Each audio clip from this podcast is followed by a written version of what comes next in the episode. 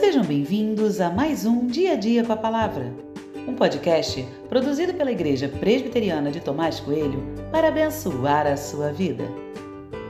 O título de hoje é Consequências de um Coração Dividido e tem por base o texto de 2 Crônicas 25, 2, que diz: Amazias fez o que era reto aos olhos do Senhor, mas não com um coração íntegro.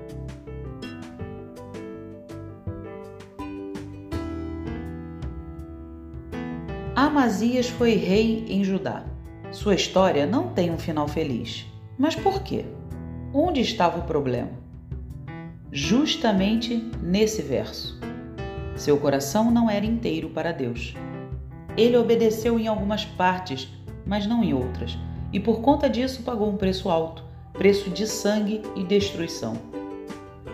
Diz a história que ele tinha que lutar contra o povo de Seir, ele levantou o censo e viu que tinha 300 mil soldados. Achando que era pouco, decidiu contratar 100 mil soldados de Israel. Só que Israel não andava nos caminhos do Senhor. Aparece um profeta que orienta que Amazias dispense tais soldados.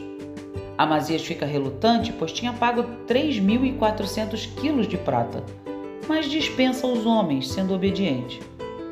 Judá vence a luta, como Deus tinha prometido, só que depois da luta, Amazias traz consigo todos os ídolos do povo destruído, agindo como um verdadeiro idólatra.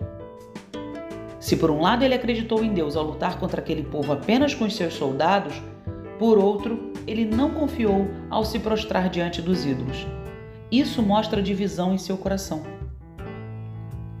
Confiar em Deus exige inteireza de coração. Precisamos confiar por completo em todas as situações, não apenas nas que escolhemos. Confiança exige coração íntegro, inteiro, disponível em todas as situações, não apenas nas mais fáceis ou nas que precisamos mais.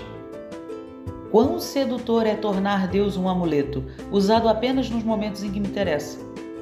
Corremos o risco de agir como Amazias, obedecendo em parte. Mas não deve ser assim. Precisamos aprender com essa história que em todo o tempo o nosso coração seja guiado só por Deus, que todo o nosso coração seja só do Senhor.